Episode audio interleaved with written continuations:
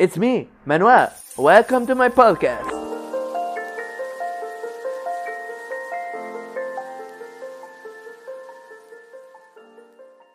Hola amigos, ¿cómo están? Bienvenidos a este nuevo episodio de mi podcast. Eh, sé que he estado mucho tiempo en silencio, podría decirlo así, pero es porque he estado pues estudiando y he tenido bastantes compromisos. Y no es que ahorita no los tenga, pero siento bastante la necesidad de, de poder hablarles, de poder expresarles ciertas cosas que ah, en, el en ese momento pues están sucediendo y que lamentablemente muchos no han tenido muy en cuenta. Y bueno, ya podrán ver el, título de este episodio y realmente es de eso lo que voy a hablar. Eh, todos sabemos que según la constitución de nuestro país, y me estoy refiriendo específicamente a El Salvador, pero también, también podríamos decirlo como de manera general, eh, todas las personas tenemos libertad de expresarnos, libertad de decir las cosas que nosotros pensamos. Sin embargo, esa libertad está delimitada por algo y algo que se llama respeto, algo que se llama respeto a, las demás personas, respeto a, los a los demás pensantes, respeto a los demás eh, a las demás personas que se expresan también. Y pues es no, no es de negar que a lo largo de todos de, los años, a lo largo de la historia, han habido muchos casos de privación de libertad de expresarse, una libertad que tanto es constitucional eh, es un derecho de las personas, un derecho humano. Sin embargo, eh, en este momento, pues todos conocemos la situación que estamos pasando, no solamente en El Salvador, sino a nivel mundial. Sabemos que es una situación terrible, una situación que sin querer sonar alarmante, es una situación que está trayendo un declive total en cuanto no solamente en la salud de las personas, sino en el ámbito económico, en el ámbito social incluso, porque hemos tenido que distanciarnos de manera social. Entonces ha, traído graves consecuencias y me da tanta eh, impotencia o tanta lástima ver que muchos medios de comunicación, personas que probablemente tienen malas intenciones, se están aprovechando de la situación que está sucediendo para criticar a, los gobiernos, para, para sacar títulos amarillistas. No sé quiénes de ustedes vieron hace dos días, dos o tres días, eh, una portada de uno de los diarios de mayor circulación aquí en el país, en la cual literalmente el, el título era eh, el gobierno provoca em, alto riesgo de, de contagio o algo por el estilo, o sea, dando a entender eh, o, más bien acusando al gobierno de hacer algo completamente fuera de lugar, es decir, algo que jamás, jamás se siguió de esa manera. Y le voy a explicar el contexto porque al escucharlo así, pues cualquiera puede pensar, ah, sí, sí pasó o no pasó.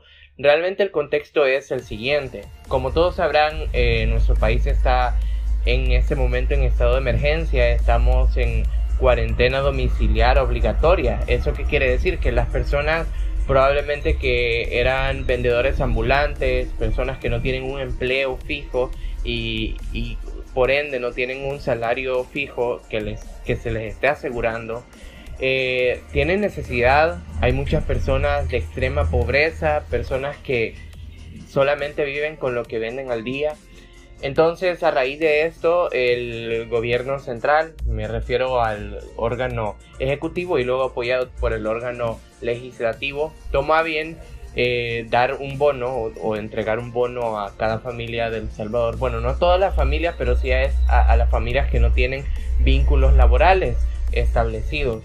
Entonces, para poder ayudar a sobresalir eh, de esta situación, es decir, que para poder al menos eh, cubrir los gastos de alimentación y eso fue lo que se dijo desde un principio y fue lo que dijo el presidente de la República en el momento de dar en una cadena nacional esa noticia. Sin embargo, eh, los medios, y como todos sabemos, eh, como es un estado de emergencia, las situaciones no fueron las favorables, es decir, que no se puede tener una gran organización en un momento de apuros, en un momento que hay una gran presión tanto social, económica, política y la mayor que es la de la salud y la de la vida de las personas. Entonces, no era posible tener un gran plan para esta situación cuando que en pocos días se tuvo que haber tomado en cuenta todas las familias de El Salvador y hacer un registro de todas las familias de El Salvador cuando que hace más de 14 años, bueno, aproximadamente 14 años, fue el último censo en toda la República de El Salvador. ¿Y eso qué quiere decir? Que en 14 años las cosas cambian totalmente. Y en 14 años todo pudo, eh, puede ser diferente. Es decir, las familias que en 14 años estaban, eh, que eran una sola familia, ahora se pudieron haber dividido en tres o en cuatro familias. ¿Y eso qué significa? Que hay más familias que probablemente no salieron beneficiadas. Bueno, seguramente no salieron beneficiadas. ¿Y cómo hizo el gobierno para hacerlo? No podían hacer un censo en tres días, en cuatro, en cinco días. No lo podían hacer. Entonces, eh, lo que hicieron fue que tomaron de todas las carteras del Estado, es decir, de todos los ministerios más bien, tomaron eh, estadísticas, tomaron bases de datos para poder relacionar las familias y poder al menos hacer un, mapa eh, que, que se acercara más a la realidad en la que ahora estamos en El Salvador en cuanto a la estructura familiares. Sin embargo, eso tiene un gran margen de error porque no es algo lo más certero hubiese sido un censo, pero eso lleva mucho tiempo. Un censo no lleva dos días, tres días, una semana, lleva demasiado tiempo. Eh, se trata de llegar a todas, todas las familias de El Salvador para poder hacer ese censo y eso no es posible en tan corto tiempo. Entonces, lo que sucedió es que eh, muchas personas quedaron sin ser beneficiadas eh, por, esta, por esta ayuda. Entonces, y muchas de ellas ni siquiera sabían que eran beneficiadas, porque eh, otra de las cosas fue, otro de los factores que aumentó esta, esta crisis, es que el sistema que fue puesto a disposición de, los salvadoreños para poder hacer la consulta de si era o no beneficiario de esta ayuda fue un sistema no lo voy a llamar un sistema precario porque no vamos a llamar un sistema así cuando que sabemos que la demanda es demasiado alta. Un sistema precario, por ejemplo, es si en, en 100 personas quieren entrar al momento y se cae el sistema. Eso es un sistema precario, pero sabemos que El Salvador cuenta con más de 6 millones de habitantes. Es decir, un, ¿qué sistema eh, normal te va a aguantar una entrada aparte de los sistemas, obviamente? como la red, de las redes sociales, Facebook, Instagram. Ya sabemos eso porque son redes mundiales. Pero sistemas gubernamentales, el soportar esta, peor en El Salvador, soportar este tráfico, era algo que no se expectaba y aunque los ingenieros pudieron hacer lo mejor que pudieron o lo mejor que tuvieron a disposición, no era algo que se podía expectar. Entonces, eso fue uno de los factores que influyó a esto. Entonces, muchas de las personas no, no sabían si ellas eh, eran beneficiarias eh, de esa ayuda. Otras de ellas no, no tenían siquiera los recursos para poder consultar. Entonces muchas fueron a los senades porque el presidente dijo que, oigan bien esto, que cuando las familias no fueran beneficiarias, es decir, que cuando saliera en el sistema que ninguna persona de la familia era beneficiaria, entonces podían ir al Senade a hacer la solicitud o hacerlo de manera online. Eh, lo más lógico es que las personas que tuvieran los recursos, pues hacerlo de manera online y así no exponerse a aglomeraciones de personas. Sin embargo, las personas entendieron muy mal esto las personas entendieron que si no sabían si ellas eran beneficiarias, tenían que ir al Senade. O muchas de, muchas de ellas incluso iban al Senade no solamente a consultar, ni siquiera hacer solicitud, sino a cobrar. Y eso era totalmente falso. En ningún momento el presidente dijo que iban a ir al Senade a cobrar. De hecho, en el Senade no se da dinero, no es un banco. Entonces, eh, esto fue lo que realmente sucedió. Sin embargo, periódicos amarillistas como los que tenemos en El Salvador, por lástima, y que son la mayoría, que son los de mayor circulación, no voy a decir los nombres porque de hecho ni se los merecen que los mencione, Sin embargo, eh, estos periódicos siempre sacan raja política y ah, agarran cualquier situación para criticar al gobierno y no lo hacen de manera consultiva. Y yo solamente me pregunto si esos reporteros, si esos periodistas tuvieron el tiempo, tuvieron la tecnología de ir a cubrir esas manifestaciones de personas que ni siquiera estaban actuando con sabiduría, personas que ni siquiera estaban actuando como personas normales, porque no voy a calificar a una persona solamente por eh, por tener hambre, no, si yo tengo hambre, no significa que voy a ir a manifestarme de la forma en que lo hicieron. Es decir, el, hambre no justifica la educación, ni siquiera nuestro estatus social, nuestro estatus económico. Muchas personas de ahí eh, eran de escasos de recursos, otras personas de extrema pobreza. Sin embargo, eso no significa que no vas a ser educado, no significa que no eh, que no puedes tener principios sociales.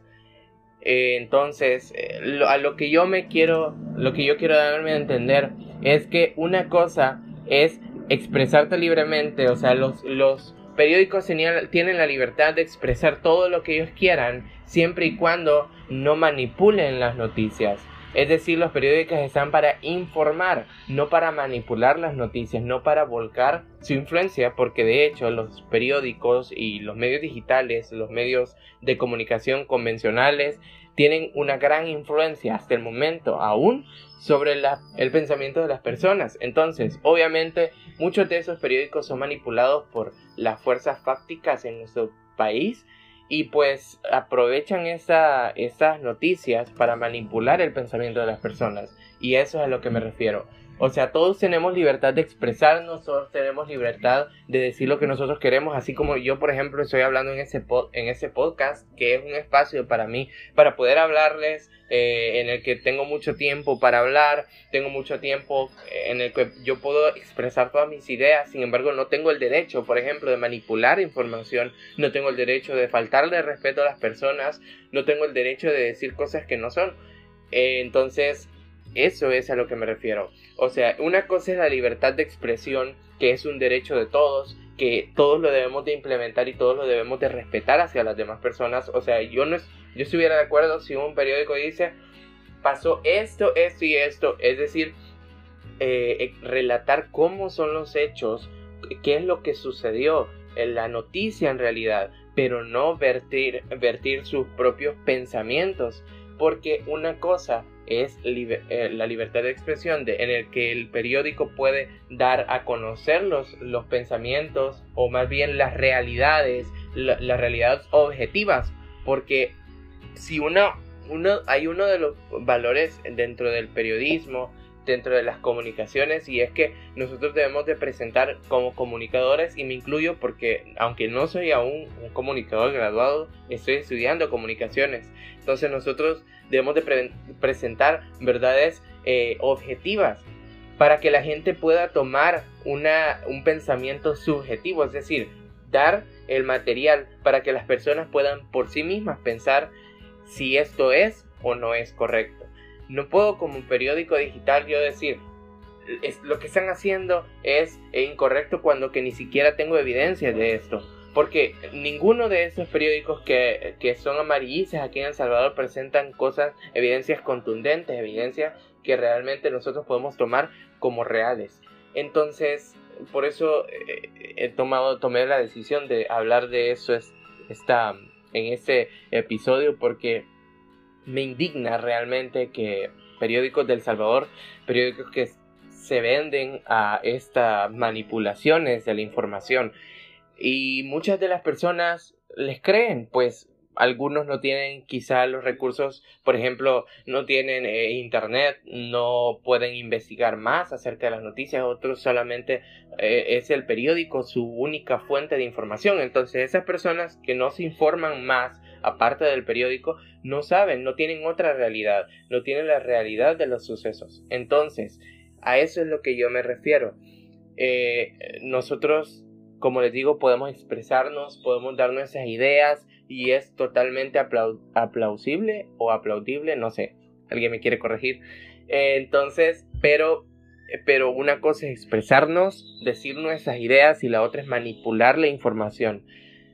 Yo como persona natural, como hablante, como persona que tiene acceso a las tecnologías de la comunicación, estoy en total acuerdo a que las personas critiquen al gobierno, está bien.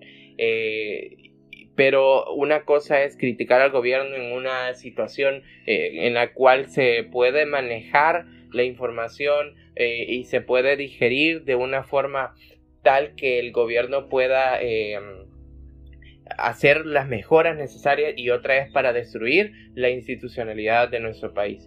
Porque yo puedo criticar al gobierno para que el gobierno mejore, sin embargo, eh, otra cosa es criticar al gobierno para que éste falle en lo que está haciendo y para que la gente se vuelva contra del gobierno en lugar de ayudar a mejorar las acciones que el gobierno está tomando. Entonces, lo que quiero tratar o lo que estoy tratando de hacer es tomar que ustedes puedan tomar conciencia de qué es lo que realmente nosotros debemos de hacer. Si es cierto, debemos de destacar las cosas que no esté haciendo el gobierno bien, porque esto ayuda al gobierno a poder mejorar las atenciones, a poder mejorar las cosas. Imagínense, hace poco, eh, no sé si ayer o antier salió un video, eh, de hecho de una revista a la que sí voy a nombrar, que se llama Factum, una revista que es la revista Diosa de Mauricio Funes Cartagena, el asilado.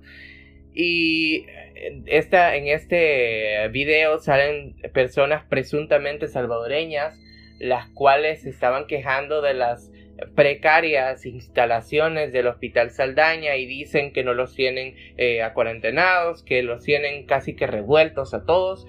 Sin embargo, resulta que el periódico digital El Blog acaba de sacar una información en la cual declaran que este hospital Saldaña que tanto mencionan eh, en el que se realizó este video, en el que se elaboró este video, de hecho no es un hospital del Salvador, sino un hospital de Colombia. Entonces, ¿qué nos quiere dar a entender esto? Que estos, estos periódicos digitales, estas revistas digitales, toman información falsa para volcar a la gente en contra del gobierno y esto lo único que logra es desestabilizar las acciones que se están realizando. ¿Por qué? Porque, eh, como les decía, yo puedo eh, criticar al gobierno, pero hacer lo que yo creo que está correcto y seguir las indicaciones, pero la gente aquí no es así. Critican al gobierno y como, como no les parece en el gobierno, hacen todo lo contrario que el gobierno manda. Entonces, ponen, ponen su salud en riesgo por tratar de demostrar que el gobierno es equivocado, cuando que eso es completamente tonto, porque yo para demostrar que el gobierno o, que otra persona no tiene la razón, tengo que demostrar que yo tengo la razón, pero no haciéndolo todo lo contrario que esa persona me diga.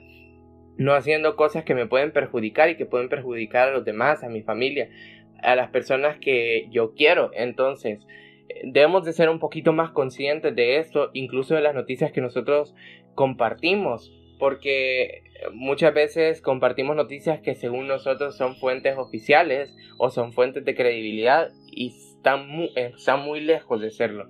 Por ejemplo, mucha gente compartió esa, esta noticia o esta nota periodística de Factum y realmente esas personas quedaron mal pues porque no, eh, no se dieron cuenta o no pudieron investigar que esta noticia no era real. Entonces eh, hay que tomar conciencia de eso y como les digo, una cosa es la libertad de expresión, que eh, es de apoyarla, es una libertad que todo ser humano debería de tener, es una, un derecho constitucional para los salvadoreños, está en nuestra constitución en los primeros, eh, bueno, no recuerdo, creo que en el artículo 6 de nuestra constitución y el artículo 7 creo que también lo toca, pero el artículo 6 de nuestra constitución dice que todos los salvadoreños somos somos libres de expresarnos siempre y cuando no, eh, no ofendamos a otras personas, es decir, no, dañemos la integridad eh, moral, la integridad de esas personas. Entonces, somos libres de expresarnos, somos libres de criticar al gobierno, somos libres de hacer lo que sea en cuanto esto eh, esté en aras de mejorar la situación. Sin embargo, cuando no tenemos nada bueno que hablar, cuando tenemos cosas que solamente van a destruir, es mejor guardarnos para nuestro pensamiento, porque probablemente muchas personas van a adolecer de cualquier, eh, de cualquier situación debido a que nosotros no sabemos controlar nuestros pensamientos, debido a que nosotros solamente muchas veces hablamos cosas que solamente son para destruir la dignidad de otros y del gobierno mismo. Entonces tratemos de pensar en El Salvador, pensemos en las personas que pueden sufrir por nuestras actitudes y seamos personas más analíticas antes de hablar, mejor eh, pongámonos a investigar y si eso que investigamos lo encontramos cierto, lo encontramos apropiado, lo encontramos que va a ser de utilidad para que todos podamos salir adelante, entonces desemboquémoslo y digámoslo en los medios digitales, en cualquier medio que usted tenga, dígalo. Tenemos las cuentas de Twitter, tenemos las cuentas de Facebook, cualquier medio puede servir para que nosotros nos podamos expresar. Y le digo, critiquen cualquier situación que el gobierno realmente esté eh, errónea, es decir, errando, perdón. Es decir, cualquier situación en la que el gobierno no esté haciendo lo mejor posible. Critíquenlo. ¿Por qué? Porque eso sirve para que el gobierno mejore a una situación. Pero no tratemos de hacer que el gobierno caiga, porque si el gobierno cae, también caemos nosotros. Entonces, eso es lo que les quería decir. Muchas gracias a todos los que se quedaron hasta el final de este episodio de mi podcast. Sí, solamente había sacado uno porque pues como les dije al principio no, no tenía mucho, mucho tiempo en el que podía eh, hacer esta, estas, la, edición más que todo del, audio porque pues lo grabo con mi teléfono pero eh, pues ahorita me tomé el tiempo para hacer este, este episodio y gracias a los que lo tomaron para poder escucharme. Nos vemos creo a la próxima. Bueno, no nos escuchamos. Bueno, me escuchan la próxima y em, cuídense y hablen cuando sea necesario. Digan las cosas que deben de decir, pero traten siempre de ayudar para que todos salgamos adelante y con bien. Bendiciones a todos.